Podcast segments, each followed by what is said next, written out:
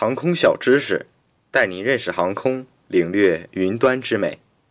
欢迎收听《梦在云霄》，我是主持人兔子先生，很高兴大家继续收听我们的节目。在一些航空新闻中，有时会有民航飞机救生滑梯意外被放下的报道。救生滑梯虽然是飞机上乘客紧急时刻的救护神，但也是很脆弱的一环。若是因为缺少基本的航空知识而进行误操作，不仅航空公司损失严重，还会对民航安全造成很大影响。今天就来给大家介绍一下民航客机上的救生滑梯。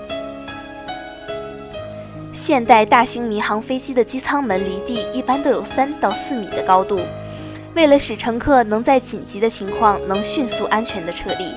飞机在各个客舱门以及应急出口都装有救救生滑梯装置。飞机救生滑梯由尼龙胶布交接而成，平时折叠好安置在机舱门下部专用位置，上面写有“救生滑梯”字样。在紧急情况发生时，乘务员会将客舱门手柄放在待命位，然后把客舱门或应急出口打开，应急滑梯就会自动充气膨胀。所用气体一般为二氧化碳，可以防止着火，变得十分有弹性，旅客们便可以坐在滑梯滑至地面而不会受伤。东航机务茶社特别提醒，乘客坐在飞机上千万不能乱碰飞机舱门上的救生滑梯，一旦因为一时好奇将滑梯弹出，也将严重影响飞机安全，不但影响行程，还会面临不菲的罚款。甚至会依法被处以治安拘留，请各位乘客安心享受飞机上周到的服务，避免不必要的麻烦。那么，该如何使用，并且要注意些什么呢？乘客在遇到紧急情况下，首先不要着急，按要求依次滑下充气滑梯。当滑梯从应急出口放下后，一般十秒钟便支撑起来。乘客要按照空中小姐的示范讲解和要求，依次高空滑下。为了不使充气滑梯被蹬破而影响撤离，穿高跟鞋的旅客要先把高跟鞋脱去后，再顺滑梯下滑。其他旅客也不能尖锐物刺破滑梯。滑梯下放后会有一定刚度的滑道，乘客应按下列方法顺着滑道滑下：一。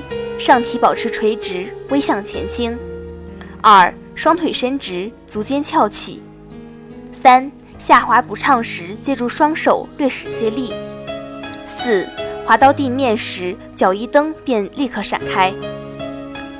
在这里要特别注意，充气滑梯有一定的弹性，如不小心在下滑时有跳跃动作，会被弹起来，站立不稳，直滚而下。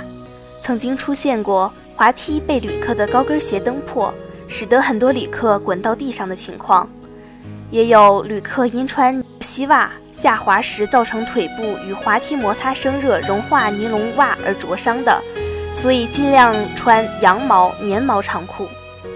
旅客们滑下客机后，应尽快离开客机并保持一定距离。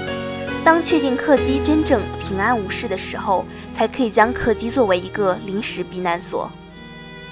今天的节目到这里就要结束了，我也有个小问题要问大家：天气对飞机究竟有多大的影响呢？